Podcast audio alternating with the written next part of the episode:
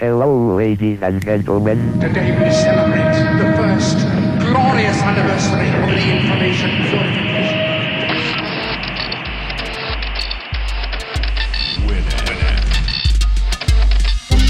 Piratas de Tierra del Fuego. Tecnología del mundo ensamblada en casa.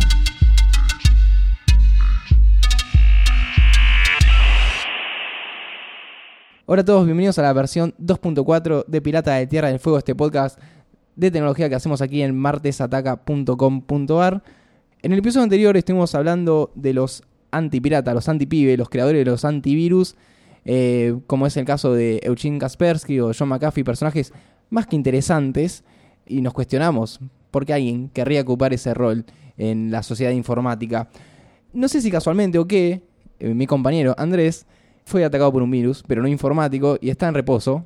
Así que por eso hoy tengo una invitada especial con la cual vamos a tratar de hablar un poco sobre la aplicación de la tecnología en el arte. Hola Lucía, ¿cómo estás? Bien, ¿qué tal? Por si no saben quién es Lucía, ella también es parte de Martes Ataca y está encargada de la comunicación y el diseño de nuestra plataforma. Y además tiene un podcast. Así es, puede ser que me conozcan por otro podcast de Martes Ataca llamado Medianoche Main, en el que Andrés y yo charlamos sobre las obras de Stephen King. Así es. Es, es una inversión de roles, porque siempre te Sí. acompaño para hablar de, de Stephen King y ahora vos me acompañás para hablar de tecnología. Y como ese podcast es en, eh, en parte es artístico, te voy a utilizar como herramienta para poder abordar esta temática que es bastante amplia. Quizás la única temática en la que puedo participar en Piratas de Tierra del Fuego. Y eso que sabes de tecnología, no es que te haces la que no sabes, pero sabes. Bueno, nosotros tenemos una formación similar. Lo que pasa es que Andrés es em, mucho más programador que yo. ¿Me estás diciendo nerd o algo así? No, no, vos, vos programaste nuestra, nuestra maravillosa plataforma. Eh, yo la diseñé, vos las programaste y quiero pensar que este episodio va a ser un poco de la misma dinámica. Así es. Bueno, estábamos eh, en la semana preguntándonos, eh, cuando queríamos ver cómo hacíamos este episodio, cómo tratar de bajar a la tierra, porque a veces está muy, muy por arriba lo que, es, eh, lo que son los conceptos artísticos, como el artista como un ser superior que es inalcanzable. Y con la tecnología pasa un poco al contrario. El artista empieza a utilizar las herramientas que nosotros utilizamos cotidianamente y yo creo que ahí se acerca un poco más el espectador al artista. Sí, estoy enteramente de acuerdo. Con el tema de lo que es la tecnología aplicada al arte o el arte tecnológico, es más que nada un lugar que encuentran las personas que quizás no manejaban los lenguajes tradicionales del arte, como puede ser lo pictórico, la escultura, la danza, la música, etcétera, sino que son personas que trabajan con lenguajes más binarios, más matemáticos o lógicos, y aún así tienen sentimientos y algo para decir. Así que es usando estos lenguajes como se terminan generando nuevas expresiones artísticas eh, que están lideradas por estas personas o por artistas de otros medios que empiezan a encontrar en la tecnología una manera de contar algo que quizás no, no está tan adecuada a los otros lenguajes. Entonces hay, hay una suerte de, de comunión entre disciplinas que sí, baja bastante a la tierra la idea de la producción de una obra de arte o de un proyecto, porque ya no depende tanto del genio de un artista, sino quizás de una colaboración o una unión entre lo que es arte, ciencia y tecnología. Sí, históricamente siempre estuvieron cerca las artes, las ciencias y las, las tecnologías, porque para hacer arte Siempre. se precisó tecnología. No estamos hablando de tecnología como una computadora, sino no. como herra- las herramientas en sí. Sí, la tecnología y también la ciencia. O sea, si pensamos en lo que. en el arte analógico, eh, que tiene que ver con la materialidad y con lo físico, hay mucho de la ciencia en juego. Una escultura no se puede hacer de cualquier material ni se puede hacer con cualquier método. Y básicamente convierte los materiales en objetos de estudio para lograr cierta forma y Ajá. cierto efecto. Lo mismo aplica a la pintura o a cualquier otra técnica pictórica y más adelante, bueno, la fotografía y lo que es el lenguaje audiovisual creo que ya empieza a acercarse a lo que eventualmente van a ser las tecnologías que estamos manejando ahora. Eh, es simplemente una cuestión de, de lo contemporáneo. Creo que no se trata de nuevos lenguajes, sino Claro. de continuar la evolución de la expresión con la evolución tecnológica. Sí, de hecho, lo que entendemos como arte electrónico no arrancó ahora, ni siquiera en los 90, ni siquiera en los 80.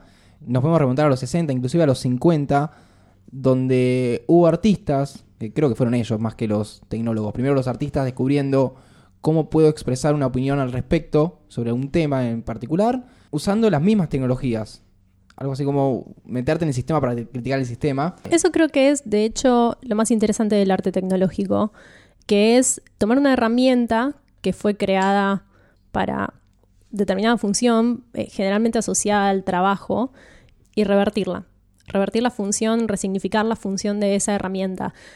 Es más, es hasta una expresión ideológica tomar Ajá. la tecnología para comunicar algo que está tan ligado a algo humano que es el arte y desesclavizarse un poco. Sí, humanizar la tecnología. Sí, sí, al fin y al cabo la tecnología es parte de la cotidianidad en un nivel en que ya es difícil de disociar. Así que es solo lógico que tenga que ver con la expresión de las personas, em, porque forma parte de su vida al igual que cualquier otro medio de expresión. Así es. Creo que la forma más fácil de guiar este episodio sería a través de artistas, de ejemplos Y de maneras en que y se de puede... maneras que se pueden hacer, porque también lo que tiene es que no hay una regla, esto se hace así o se hace Ujú. así. No, hay una cierta categorización, pero el arte multimedia, el arte digital, suele ser interdisciplinario. Pero hay un artista que a vos siempre te gusta mencionar, o al menos a mí mencionas bastante, que es Nam June Paik, Sí, que arrancó en los 60 trabajando con televisores. Televisores que en ese momento eran televisores de tubo, Sí. y también radios viejas. Me parece importante mencionar a Nam June Paik más que nada por lo que decíamos antes, y es que ya es obsoleto referirse a este tipo de, de expresión artística como moderno, Claro. porque en realidad es simplemente contemporáneo. Y Nam June Paik trabajó mucho con la resignificación de los televisores, que en ese momento, en los años 60, estaban empezando a tener un papel en la sociedad que se acerca a lo que quizás es hoy. Sí, los medios masivos, la, la Eso mismo. información constante. y tiene una serie de obras en que toma estos dispositivos electrónicos y mediante variables científicas los interviene para convertirlos en otra cosa o emitir un discurso sobre un concepto. Eh, un buen ejemplo que me parece bastante claro sobre qué podría ser arte electrónico es Magnet TV de Nam June Paik, que es un televisor de tubo cuya Ajá. señal está intervenida por un imán y en vez de recibir una señal que nos muestra una imagen concreta, que es lo que originalmente se transmitió, la televisión se convierte en un lienzo que muestra una suerte de videoarte impredecible e incontrolable. Casi como que se terciariza la, la identidad de la imagen al imán. Claro. Y es una resignificación de lo que es esto de recibir información, lo que es absorber información, quién manda la señal, cómo se lee esa señal, es tomar control sobre los medios electrónicos y hacerlos decir algo que forma más parte de uno que del medio en sí. Creo que empieza a acercar al espectador a, a- a decirle, mira, tu función puede empezar a cambiar eh, en Tal lo cual. que es el arte. Yo estoy agarrando y modificando algo que nadie puede modificar. Tu única posición como televidente es sentarte enfrente al televisor, tomar el control remoto, cambiarlo, cambiarlo, te gustó este, seguite viendo este. Y él te dice, se puede hacer algo más. Buffy. Claro, vos fijate cómo, cómo lo cual. manejas. Sí, es un cambio de paradigma en que el, el usuario deja de ser pasivo y empieza a ser activo. Y esto tiene que ver con independizarse también de lo que decíamos antes, ser esclavo de la tecnología y así como llega lo absorbo y lo acepto. Em, como todo en el arte tiene mucho que ver con cuestionar.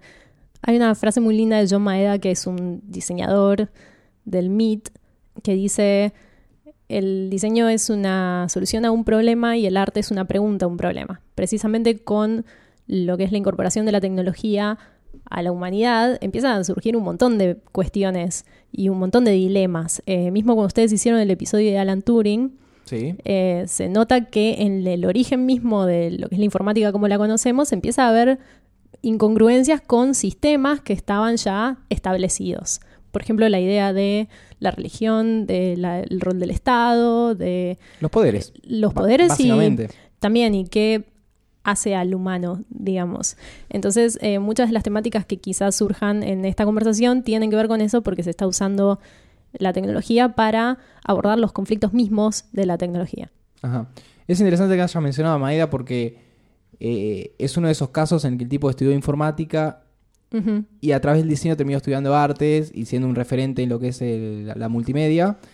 Y me hace pensar en el caso inverso, que es en el de Marta Minujín, porque lo que es muy interesante es que en la misma época, en los 60, Sí. También había en Argentina arte eh, tecnológico. En Argentina hay muy buen arte tecnológico. De hecho, también creo que es importante resaltar que cuando se considera un medio tecnológico como expresión, no necesariamente es algo súper caro y gigante y extremo. Puede ser algo muy simple. No es un lenguaje que pase por Sí, la, la- grandilocuencia, la- sino por la contundencia del concepto. Claro, la parafernalia informática. Tal cual. Eh, bueno, Marta Minujín, como sabrán o no, inicialmente es escultora. Sí. Eh, después empezó a dedicar más lo que es eh, eh, la performance, las intervenciones eh, urbanas. Marta Minujín es un caso particular porque tiene proyectos increíbles y proyectos muy falopa. Sí, cuestionable, se podría decir. Que tuvo la idea Sí. de intervenir en una cabina telefónica, pero no, no así los recursos o las herramientas para hacerlo. Ella quería hacer una cabina telefónica en la que entres en medio de la ciudad. Esto se presentó en, en Nueva York. Y te abstraigas de todo el exterior y es una máquina que tiene sensores y que marcas un número y que llamás y que hay luces y hay olores y hay un montón de cosas. Hay La metidas. tardis de Marta Minujín. Sí, y no es que dijo, bueno, voy a aprender a hacer todo esto. No, se contacta con un ingeniero de, de Bell Company, de los laboratorios, eh, de, de telefonía de, Sí. de Estados Unidos, y se, lo- se puso a laburar con él. A eso nos referimos con, la, con el trabajo interdisciplinario. Más adelante se iba haciendo trabajos Sí. de, de- No dijiste el nombre del proyecto que es increíble. Se Ah. llama El Minufone. El Minufone, sí, un juego de palabras hermoso, que es, como sabrán, una mezcla entre, entre Minujín y teléfono. Eh, Solo Marta Minujín. Y que es bueno, ese fueron en el 67 y que en el 2012 se volvió a recrear, pero acá en Buenos Aires. Y que a la gente le siga llamando la atención. Bueno, la, la recreación de la Menezunda, que fue hace muy poquito, eh, que también es una obra de Marta Minujín, que combina una variedad de técnicas, algunas de las cuales son arte tecnológico, porque hay captura en tiempo real, hay videoarte, hay instalación eh, interactiva. El sonido. hay sonido. Eso eh, sigue cautivando a la gente porque pone en juego. eh, pone en juego una interacción que no tiene lugar en otro tipo de experiencia artística, digamos. Y es interesante porque es una obra que tiene, ¿cuánto? 50 años. Sí. O Y sea que claramente no tiene tiempo. que ver con lo moderno, tiene que ver con algo conceptual que te vincula a través de la tecnología. Otro ejemplo que acá fue muy pregnante fue la exposición de Yayoi Kusama que hubo en el Malva Sí. hace un par de años. Y había algunos, había algunas obras de Kusama que también eran o tenían algo sobre arte electrónico, como Infinity Room, esa habitación con espejos que eh, reproducía las, los LEDs hasta el infinito y daba la impresión de un espacio Sí, la, en la, la nada. diferencia es que es una, esa es una obra del año 2013, o sea que Sí, aplicó su técnica, que es la de trabajar con puntos y, y trabajar con el tal infinito, cual, la tradujo a otro lenguaje. y ahí la, la- la modernizó. Bueno, pero es uno de los casos en que se puede encontrar en un elemento tecnológico la posibilidad de llevar más allá un concepto que ya venías trabajando. Claro. Esto me da una posibilidad de ampliar lo que estoy contando.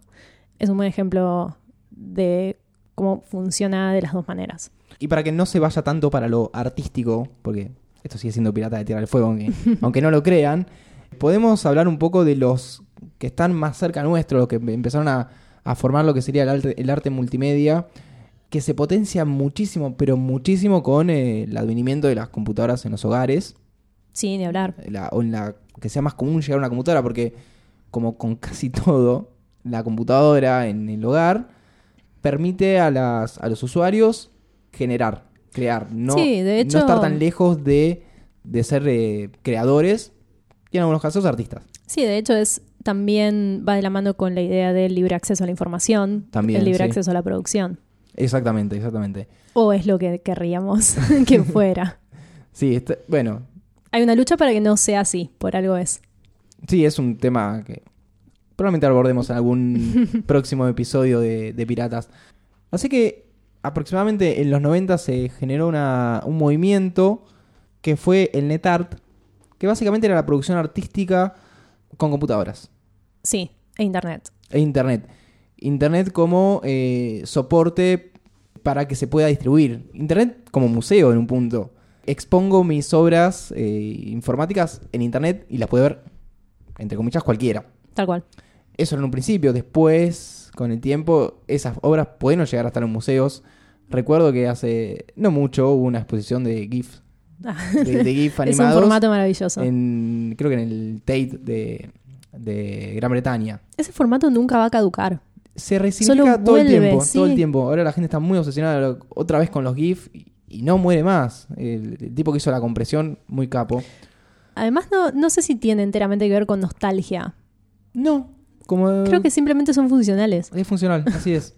En principio el NetArt era dibujar con caracteres, por ejemplo, agarrar el código ASCII y con el tiempo se fue profundizando y haciendo más complejo, lo cual nos puede llevar a los experimentos de Google, o más bien los de Chrome. Yo no estoy muy familiarizado con lo que es el, el early NetArt, cómo era ese movimiento en un principio, cómo se distribuía, etcétera, pero sí cómo se está haciendo hoy en día. Antes de dar el ejemplo que, que quiero dar, voy a hablar muy para arriba de Chrome Experiments, que es Chrome, está el navegador web de, de Google, tratando de mostrar todas las posibilidades que ofrece a los tanto diseñadores como programadores a través de el arte. Sí. Lo que fue el HTML5 con el CC3 es un cambio de paradigma para algunos no tan grande, pero que arrima conceptos como las animaciones, las, las transiciones, los videojuegos, todo a través de HTML, que es el código que se usa para hacer páginas web. Entonces en esta movida de querer mostrar todas las cosas que se pueden hacer, trabajaron con Arcade Fire, esta banda indie bastante popular, e hicieron un video interactivo en el cual uno entraba a este, a este sitio, ponías tu dirección o tu, tu barrio, tu ciudad, eh, obviamente usando la tecnología de Google Maps, eh, y empezás a ver un video que te empieza a desplegar pop-ups en tu, en tu navegador. Obviamente no tienes que intervenir mucho porque si no lo, lo cerrás y se pierde la magia. Y ya no es un videoclip convencional. Ves por un lado un mapa, por otro lado una personita corriendo en, en unos Sí, y pies. hay un, hay un rol activo del navegador. Sí, sí, También. sí. De, hay una renderización en tiempo real de unos, pájaros. Pues a partir de tu localización se empiezan a, no sé, dibujar árboles en el mapa usando la tecnología de distinguir qué es una calle y qué no, Ujú. etcétera. Hay un montón de cosas que se van a, de técnicas que se van aplicando como para decirte, mira, todo esto se puede hacer. Uno puede entrar a, a chromeexperiments.com y ver la cantidad de, de obras o de experimentos que hay, justamente. Es- está bueno porque no lo llamaron Chrome Art o algo así, sino Experiment. Por si fallaba, por porque- las dudas. No, porque no, no todos son, no todos tienen fines artísticos. claro. Creo que más que artísticos tienen un, un fin estético. Sí, igual creo que este justo lo consideramos sí. artístico porque además era Arcade Fire y teníamos en cuenta que la canción en sí era una expresión artística. Eh, volviendo a lo, a lo que es el arte, hay una- un ejemplo, para algunos paradigmático, para otros medio ladri, que es el de David Rockaby. Hay muchos que son mm, limítrofe. Sí, que es eh, Very Nervous System, sería un sistema muy nervioso. Esto ya sería más del lado de Arte otra categorización que Claro. podría ser instalaciones interactivas o algún tipo de dispositivo interactivo. Sí, que acá es donde más se cambia el paradigma de- del espectador con respecto a la obra, Sí. de, de estar en una posición eh, pasiva, pasar a una posición activa, con más o menos límites, depende de lo que el artista permita. Sí, también cambia la idea de la obra terminada por la mano de un artista, entre comillas, calificado. Se pasa a la idea de obra como proceso y es un proceso participativo. Así es. Eh, bueno, en este caso Rockaby había hecho un, un sistema a partir de una cámara que tomaba movimientos. Esto es en 1991. Exacto, eso está bueno aclarar. Que era convertía los movimientos de una persona, Sí. solamente capturándola, en sonidos y música. O sea que uno podía componer con los movimientos de uno mismo. Y... Esto es lo que se llama generación algorítmica de sonido, Sí, sí, sí. a- añadido a lo que es captura de movimiento. Sería algo así como lo que hace la Kinect, Sí, que puedes jugar un juego con tu cuerpo. tal cual. Bueno, hay serias dudas sobre si lo que hizo Rockaby era real o no. Es un video bastante dudoso. Uno ve el video que funciona perfecto, coordina el sonido con sus movimientos, Quizás demasiado perfecto. claro. Y se sabe que no siempre es tan perfecto todo. Es como el HoloLens. Sí, claro, a menos que él sepa justo cómo moverse. Pero bueno, se destaca porque al menos tuvo la idea o la intención de, de querer usar el cuerpo como instrumento. Sí, muchas veces también pasa que quizás las tecnologías no, no facilitan una idea que puede ser avanzada a su tiempo Claro. y a los recursos. Eh, puede ser lo que le pasó a Rockaby. Bueno, y, as- y así hay muchas variantes que se- fueron apareciendo, tanto del gesto del espectador, que ahora más dejó de ser espectador y ser más interactor. Eh, Sí. A mí es algo que me gusta mucho el tema de, de lo que es el gesto, cómo el usuario modifica o participa de la obra. Otra medio ladri, que no recuerdo el nombre, pero que la vimos repetidas veces, es una en que hay una, un cuadro y Ah, sí, uno con el ojo mirando una obra fijo empieza a pixelarla. También de los 90. sí. Siguiendo el recorrido, el supuesto recorrido de la claro, mirada. Yo estoy mirando un, un paisaje en un cuadro y miro la casita que está en el fondo y la empiezo a pixelar. Sí. Sí, como un glitch en tiempo real usando solamente la mirada. Es muy dudosa. Inclusive hoy es algo un poco Sí. difícil de hacer, se puede, pero también parece un prototipo, alguien que montó muy bien una imagen. La Eh, intención es lo que cuenta en- a esa altura de- del partido. Sigo mencionando referentes nacionales, algo parecido a lo que sería el BNS de, de Rockaby.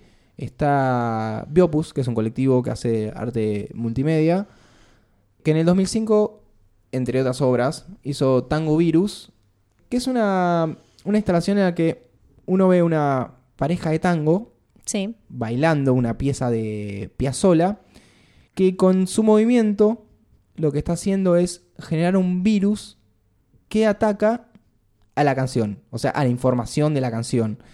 Entonces empieza más como a glitchear, distorsionar el tema.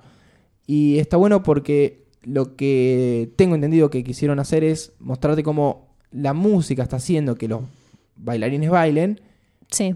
invierten los roles y ahora el bailarín está destruyendo la música o modificando la música. Sí, es una inversión de roles. Sí, Y tiene algo que ver también con eh, llevar el tango en la sangre y cómo se propagan los virus. Había toda una idea detrás de lo que sería la idea de lo físico y cómo afecta un sistema. Bueno, uno de los grandes riesgos con el, el arte multimedia es la falta de conceptos. Eso Porque- creo que es lo que hace que la gente se distancie mucho de, este tipo de expresión, que mm, muchas veces se reduce, lamentablemente, a hacerlo porque puedo y no hacerlo porque Sí, tengo una idea que vale la pena. Espejitos de colores y piu, piu, piu. Claro, una pantalla que me mueve y, y se mueve. Hay Nada. muchísimos. Si buscan en YouTube, sobre todo lo que es eh, captura de movimiento Sí. eh, o también mucho mapping. Hay mucho mapping falopa. Que no tiene sentido, parecen publicidades de Kinect. No hay nada detrás, Sí, no hay nada que es- decir. son huecas. Es como. Es una muestra de lo que se puede hacer. Eh, hago esto tecnológicamente porque puedo. Y eso es un factor que uno debería tener en cuenta cuando está ante una obra, una instalación o, o lo que sea de índole tecnológica. Igualmente hay artistas que conviven con esa idea de tengo las herramientas, hago algo conceptual, algo artístico, pero si viene una empresa y me quiere comprar mi idea o aplicarla a algo suyo, se hace. Sí, sí, tal cual. Pero digo, esto no es una obra, esto es un trabajo. Por ejemplo, Lozano Hemer, eh, mexicano él, eh, que creo que es físico-químico, algo así. Ah, terminó haciendo arte interactivo. Rafael Osado Hemmer es un ejemplo muy interesante porque tiene una variedad muy amplia de instalaciones y de obras y usa muchos, usa la tecnología y la ciencia de muchas maneras. De hecho, algunas son mucho más científicas que tecnológicas. Si no me equivoco, tiene una que hizo con la NASA, ¿estoy equivocada? Sí, hizo una, como un sol, sol? gigante en Australia, creo, creo que fue, que Sí, la gente podía, a través de su smartphone, intervenirlo y recibir datos de ese sol. Estaba, Sí, era más educativa. Un, era un mapping 3D bastante perfecto. Bueno, la- las escalas de las obras de los Hammer son bastante amplias, pero también porque hay financiación y cuestiones, Sí. eh, lo cual me parece bien. No, está, para mí está perfecto. El arte no es gratis. Eh, bueno, podemos mencionar entonces una, una obra eh, no comercial de los Henner que sería Underscan, Ujú. en la cual uno está caminando panchamente por una plaza y ve que hay unos reflectores y que se proyecta su sombra de una forma muy nítida y que de golpe hay una proyección de una persona durmiendo justo en la forma donde está tu sombra Sí, y te quedas mirándola asombrado y esa persona se despierta y hace contacto visual directo. Claro, hace que se despierte ese video, porque no, claramente no hay una persona ahí. Creo que son videos lupeados. Se grabaron algo así como mil videos de, de personas reaccionando al despertarse. Entonces, hay un contacto visual con esa, esa grabación, se despierta, está hecho lo más natural posible. Sí. La primera vez que la Eh, vi me impactó mucho, me pareció muy sorprendente y ahora volviéndola a ver me doy cuenta que quizás la tecnología es un poco precaria. Eh, Y, y eso que usaban muy buena tecnología porque, Sí. por ejemplo, estaban usando proyectores con la máxima luminancia posible porque proyector con más luz no ves nada. Sí, pero el concepto es tan fuerte que no, no importa tanto si se revela el artificio, digamos, si te das cuenta que está lupeado, que tal vez, no sé, no coincidió exactamente el movimiento, quizás no importa tanto. Eh, Está bueno, en la página de los Hammer explica todas las obras y de dónde surgen las ideas y con qué tienen que ver. Esta en particular tenía que ver con lo que es la tradición de, de la mirada en el retrato eh, y con La Invención de Morel, de Adolfo Bioy Casares, que Sí. es una novela lindísima muy multimedial. Creo que es referente para cualquiera que trabaje con la tecnología de la multimedia porque tiene que ver con esos dilemas que decíamos antes que suscita la tecnología, eh, lo que se compromete más con la humanidad, digamos. Sí, de esa misma forma también tiene obras que van más por lo, lo- lo histórico, la memoria, la, bueno, Lo político. lo político, matanzas de estudiantes en México. Sí, esa es muy buena. Es un tipo bastante comprometido, que usa la tecnología y el arte en pos de algo bastante necesario. Tiene una. mm, Tiene un discurso muy fuerte, Sí, los Hammer, que creo que es lo más importante, porque al fin y al cabo es lo que decíamos antes, que no es tanto el efecto del artificio, sino qué es lo que te queda después de haber visto eso y decir, ah, La- wow, qué cool. la pregunta que, que dice Maeda. Exacto, la pregunta. Como verán, la implementación de la tecnología lo que fue haciendo también es generando tanto tipo de obra diversa que están estas etiquetas que- Organizadoras. que organizan, no determinan nada. Pero también se podría, se podría hablar de- del arte generativo. Sí, acá ya nos vamos acercando a algo que se va alejando de Tierra del Fuego, de Piratas de Sí, Tierra sí. del Fuego, que es em, cada vez más cerca de lo científico, que bueno, sería en su punto culmine el bioarte. Sí, sería algo así como que el artista dice, bueno, estas son las reglas, Ujú. generate, hacete arte. Sí, esto se, bueno, se, se logra algorítmicamente. Sí, Em. eh, usar los recursos de, de cálculo de, de una computadora para generar eh, piezas artísticas. Sí, se generan sistemas algorítmicos que tienen de por sí un- determinadas reglas y esos sistemas tienen cierto grado de autonomía que permiten que se genere algo y mismo evolucione. Por eso a veces se les dice algoritmos genéticos. Un ejemplo quizás más claro de esto es también de Biopus, que es ese colectivo argentino que les contaba Andrés. Tiene una obra que se llama Basarelli Genético. Víctor Basarelli es un artista de opart que ha hecho cuadros muy geométricos en los que hay una posibilidad de detectar patrones. Sí, que también está bueno aclarar, el OPART sería el arte óptico. Sí. ¿Vieron cuando están navegando en internet y de golpe es como, mira esto, mueve el scroll y cómo se mueve la imagen? Bueno, eso es el arte óptico, que nada, interfiere en tu mirada. Acá en Argentina hay y hubo un movimiento muy, muy bueno de opart. Sí, en la década del 60 y mismo más adelante. Hay referentes muy buenos acá en Argentina. Em, bueno, Víctor Basarelli, eh, creo que es húngaro, generó estas imágenes y lo que hizo Biopus fue tomarlas y cruzarlas genéticamente. A cada una se le asignó una suerte de genoma. eh, cada gen estaba determinado por una variable pictórica que estaba contenida en esa imagen y se los cruzaron para generar un nuevo cuadro, un cuadro hijo, que mm, pasaba a formar parte de un proceso de, entre comillas, selección natural. Esa selección natural tenía que ver con la idea de que cuando se aprecia una obra, no necesariamente es una apreciación objetiva. Entonces, la idea era, con estos, estas crías de obra, eh, someterlas a la opinión de alguien que las ve, de un espectador. Y las que fueran, las que se considerarían más aptas para la supervivencia son las que más gustaban. Claro. Y a partir de esas se podían generar nuevas. Era como generar un sistema evolutivo y lo que era la variable de evolución era su, entre comillas, calidad como pieza. sí. Es interesante como lo que es genético y muy anclado en la ciencia, en la naturaleza, pasa al lenguaje visual. Bueno, sí. Llevan muchos años tratando de convertirse lo que es la naturaleza, lo genético, el ADN en parámetros informáticos. Bueno, el mismo ser humano. Claro, en, sí. en parámetros, eh, en cuantificarlo, en pasarlo a unos y ceros. Supuestamente el genoma humano son unos y ceros. En un punto. Sí, sí, si lo pensás. eh, de hecho, ese es como el, un poco el riesgo de los sistemas evolutivos, sobre todo aplicados a cuestiones como robótica. Mm, Em, tenemos algo de robótica para contar, pero creo que más adelante. Sí. bueno, como vos decías, eso está relacionado con la, con la, vida, eh, con la vida artificial. Con permitirle a la obra aprender y evolucionar, si se quiere, constantemente.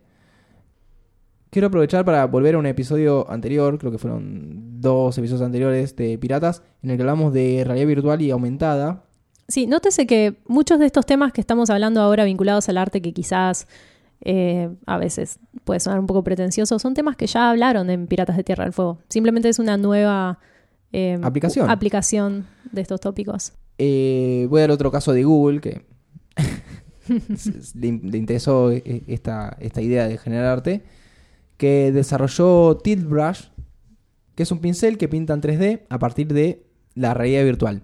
O sea, el usuario se pone las típicas gafas, el típico casco, agarra unos controles, tipo los que tenían la Wii, y con eso dibujan el aire. Te moves, dibujás, eh, todo Y con... Asumo que lo ves en un visor. Y lo vas viendo con, tu, Claro. con tus visores, estás sumergido en ese, esa realidad virtual. ¿Y eso se puede renderizar? ¿O muere ahí, en la experiencia? Yo creo que si, si lo graban, sí, cualquiera se podría poner un lente y recorrer esa obra, porque es una obra 3D. Eh, también, obviamente, hay como capturas para que uno pueda verla desde una computadora, pero si no, es. Sí. Si, si Son- no es inchequeable. estás- no, pero estás pintando con coordenadas en el Claro. espacio. Sí, sí. Entonces, cualquiera se podría Sí, sumergir. o sea, existen programas de modelado 3D. Claro. Es más o menos una combinación de eso con realidad aumentada y realidad virtual. Sí. Sí, a mí lo que me, me causó mucha gracia es que las piezas que se van generando con esto son muy parecidas a lo que eran lo- eh, las primeras nociones de 3D en la informática. sí. Eso como mal acabado, muy cuadrado. Pero bueno, nada, es, es interesante generar esta, esta herramienta. Por lo menos me parece más interesante que el Google Glass. Estás ensañada con ese proyecto. Odio el Google Glass. Eh, bueno, no está más, ganaste. Eh, y creo que para, para cerrar podríamos también mencionar como, bueno, ya mencioné Arcade Fire, pero artistas o músicos, que son los que más se vuelcan a este tipo de prácticas, que usan la, la tecnología para hacer videos eh, Sí, o hacer es, música. es en realidad un poco casi redundante porque siempre usamos la tecnología para hacer videos. Claro, o sea, la los dispositivos que filman son electrónicos, pero claro, la tecnología informática. Sí, o la tecnología, eh, va, científica podría ser, porque por Claro. ejemplo, en el caso de Radiohead haciendo el video de House of Cards, Sí, Están usando, por si no lo vieron, véanlo. es eh, muy, muy bueno. Están usando la tecnología LiDAR, que es una mezcla entre eh, luz láser y, y radar, Sí, que se usa para, por ejemplo, eh, medir distancias, para generar mapas, eh, mapas geográficos. Sí, es un dispositivo que básicamente mide la distancia teniendo en cuenta la luz. Claro, tira La un rayo, de manera infrarroja. claro, tira un rayo, el rayo vuelve Sí. y te dice, bueno, este rayo tuvo esta, este, este Esta tiempo, demora. este tiempo de recorrido, eso lo traduce en una distancia. Estos eh, sensores en un punto eh, trabajan de, de forma tridimensional, es como una- un aparatito que gira, tirando Sí. luz todo el tiempo y lo va registrando eso y después uno en la computadora puede ver una suerte de renderizado de una zona. Sí, al levantar esos datos dibujan, en cierto modo, la realidad con mayor o menor proporción de glitches. La gracia de este video es que no se usaron cámaras. Entonces está todo Claro. filmado con estos dispositivos y por ejemplo está Tommy York cantando y la apuntan con esto. Y... Sí, eh, está renderizado en 3D en tiempo real. Exactamente. Eh, se podría haber hecho con cámaras normales y procesado con, con cualquier software de modificación de imagen, pero, Pero no es lo mismo. claramente no es lo mismo. De hecho, lo que es la intervención de la imagen que se va glitchando es a partir de meterle espejos Sí, o es dispositivos, analógico. dispositivos que van distorsionando esta medición en tiempo real. Sí, lo que se mide, lo que se distorsiona es la captura y no la postproducción. Claro. Eh, tengo entendido que usaron dos métodos más para captar las imágenes que no, no recuerdo, pero este es el, el que más se destacaba. Hay un making of en YouTube de House of Cards, si Sí. les interesa. Bueno, en realidad todas las cosas que vamos mencionando, lo ideal es que vayan googleando porque este es un podcast de audio, no de video, así que Sí. se nos complica un poco. Por otro lado tenemos a, a Bjork que en una gira usó una Rectable, Sí. que es una mesa para hacer... Explica primero qué es la tecnología Reactivision. Sí, vamos a hablar, es mucho más fácil. Reactivision es una tecnología que se basa en captar una serie de patrones eh, que tiene una- unas manchas blancas y negras y que es una computadora lo toma como un valor. Entonces yo puedo agarrar un vaso y en el fondo del vaso le pongo una de estas eh, manchas, sí, Sí. estos blobs. Eh, una cámara lo toma, entonces sabe que este vaso, eh, no sé, es el vaso número uno. Sí, los blobs se identifican por proporción de blanco y negro. Sí. Por eso pueden tener muchas formas en realidad. Entonces uno puede llegar a trabajar con realidad aumentada. Hay una suerte, suerte de, de mesas de bar, de, ba- de barras de bar que, están tra- que trabajan con Reactivision. Entonces vos pones el vaso y, no sé, dibuja en base al, al vaso este o, o puedes saber... O te sirven si- un Fernet. Claro, te sirven, ven el vaso, no sé. Me- medio chuchería a veces, que es lo que decíamos antes. Sí, bueno, como, claro. Existe y se puede usar para, para eso. Pero en este caso, uno, uno- unas personas hicieron una mesa Sí. circular que toma esta, estos blobs que están impresos en unos cubos, en unos círculos, en formas geométricas, que uno al poner sobre la mesa le dice, bueno, cuando yo ponga este cubo, disparo tal sonido o disparo tal efecto, no sé, le pongo un, un eco. Entonces cuando pongo est- este círculo en la mesa voy a hacer un eco, cuando lo giro para un lado lo pongo más o menos, o mismo puede ser para volumen, Sí, etcétera. imagínenlo como un sintetizador, Sí. pero la interfaz es eh, distinta. Tiene más que ver con una instalación interactiva que con perillas. Y eso también eh, brinda un grado distinto de libertad porque hay más posibilidad de movimiento dentro de ese sistema. Y pueden participar más personas. Al ser circular puede haber También. 3, 4 personas alrededor poniendo piecitas arriba del- de la mesa y, y generando los sonidos. Lo que sí es como que son... Terminan siendo, como decías vos, perillas, porque no es que tiene un sonido Claro. impregnado. La información está en una computadora. Es un este es Son un dispositivo, quizás es de, los de todos los ejemplos el menos artístico. Lo que tiene es que fue usado a Para fines fin de crear sí. música, y eso sí lo podríamos considerar arte, pero en sí es un dispositivo tecnológico que funciona como un instrumento. Ajá. Sería como una suerte de luthiers. Claro, bueno, algo parecido eh, está presente en el video de OK Go, que usan un auto para tocar una canción a- cantada a capela. Sí. El auto está intervenido y se mueve por un recorrido que está armado y en ese recorrido están distribuidos ciertos objetos afinados eh, según la estructura de la canción y lo que hacen es manejar a través de este recorrido y se va tocando la canción. Em, si lo quieren buscar se llama Needing Getting y también tiene un making of. Y lo auspició Chevrolet porque un auto Bueno, Okebo también es una banda que hace muchos videos así interesantes. hace con- mejores videos que música pero los videos son tan buenos que no importa. Uno de los últimos están usando unos de, como una suerte de patineta con dos ruedas, Sí. que es un, como un medio de transporte urbano, que es como tipo el Segway, pero nada, de otra forma. Y van bailando y se van moviendo con eso. Y al final hay una toma hiper mega lejana que está filmada con un dron de Sí. altísima calidad y altísima estabilidad. Eh, hay otro que hicieron con gravedad cero arriba de un avión. Sí, el, hay uno que es una Rube Goldberg Machine. Sí. Una máquina de Rube Goldberg que eh, es un tema muy lindo. Bueno, no sé si aplica a Piratas de Tierra del Fuego. No, pero sí es algo más científico. Sí, es más científico, pero sí una... Rube Goldberg Machine es una máquina que lleva adelante un montón de procesos para una cosa muy estúpida. Sí. lo contrario de lo que debería ser la informática, Claro, que tendría que estar optimizada hasta el último nivel. Por ejemplo, me quiero servir eh, agua en este vaso, pero para eso tengo que pegar una pelotita que pega una ficha de dominó que van golpeando a otras y que llega y pincha un globo, cae un martillo y así hasta que, no sé, cae la botella y me sirve agua. Hay un ejemplo muy simple al principio de Volver al Futuro 1 en que. Doc Brown tiene una máquina para abrir la lata de comida del perro y es una máquina súper compleja que funciona a lo largo de los créditos y al final nos damos cuenta que es para hacer una acción muy estúpida. Sí. Es, es una máquina irónica.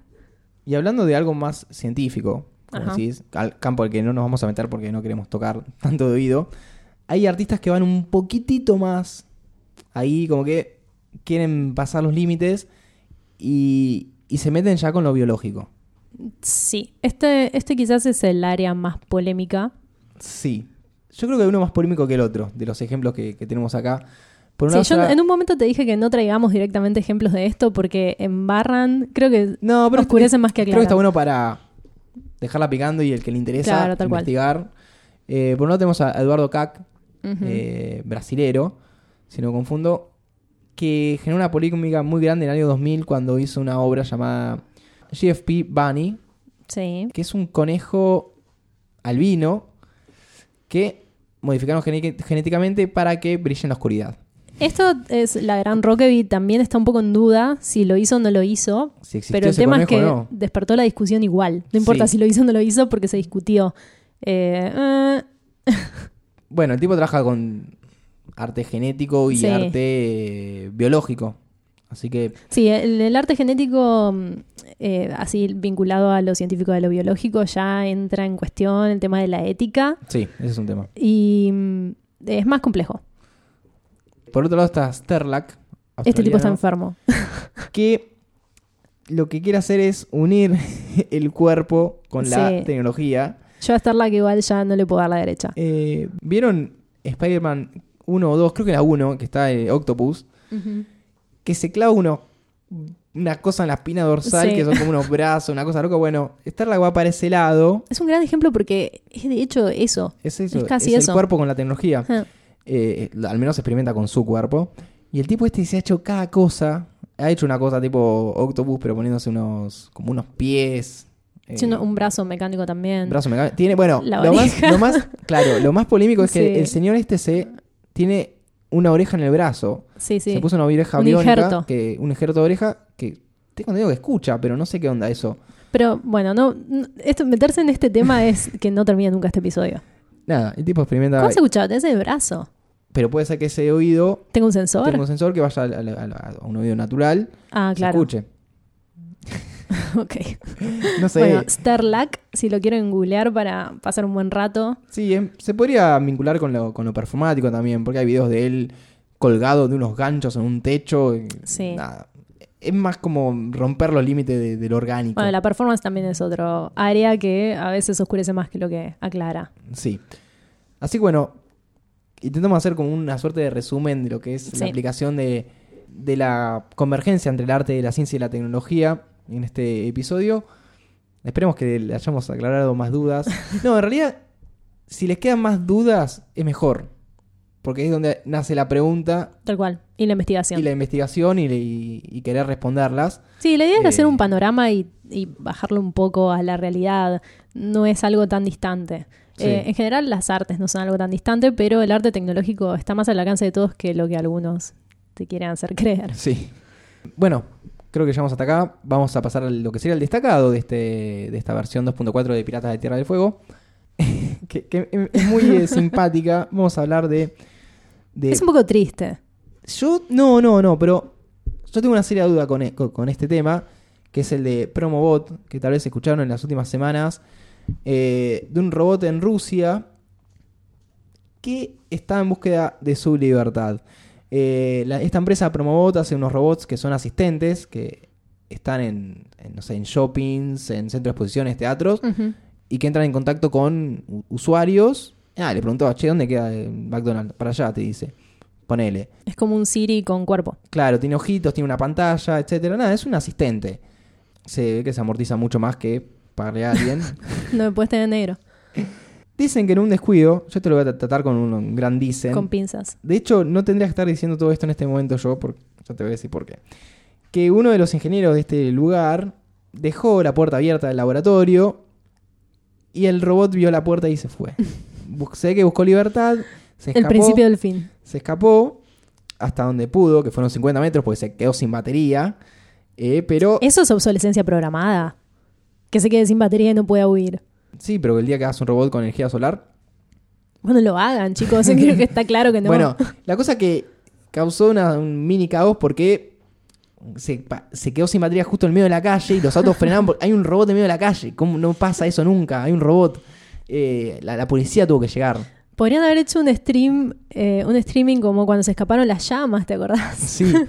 bueno, a lo que voy es que casualmente el video de, no el escape, pero sí del robot ahí parado, está subido al canal oficial de esta, esta empresa, que ya no quiero mencionar por un tema de que no quiero hacer publicidad, que eh, da para pensar si no hicieron toda esta movida para por marketing. Es interesante pensado también por ese lado. Yo leí Porque- que algunas personas, o sea, yo leí que había una amenaza de desactivarlo al robot, Sí, de pero- desmantelarlo. Pero ¿por qué pasó esto? Porque supuestamente una segunda vez. Que ahí es, porque la primera puede ser, bueno, siguió derecho el robot, se desprogramó, pero que una segunda vez que, Error de código. que, que intentó escapar, eh, que hay una filmación dentro de los laboratorios viendo cómo el Ajá. robot agarra y enfila para la puerta. Eh, pero lo, lo agarraron antes de que vaya a la calle. ¿Ese video está también en el canal de ellos? Sí, obviamente. Significaron todo esto y yo por un momento me sentí mal por el robot. Y bueno, salió una noticia en los medios rusos que decían que querían desarmar a este robot, cuyo número de serie es IR-77. Es como cortocircuito. ¿Te acuerdas Sí. de la película? Que era una película. Eh, y hay gente que no quieren que lo maten, entre comillas, porque lo van a desprogramar y nada, usar sus partes para otros robots, algo así. Pero si algo nos enseñó Robocop es que los robots no olvidan. No es el mismo caso. claro.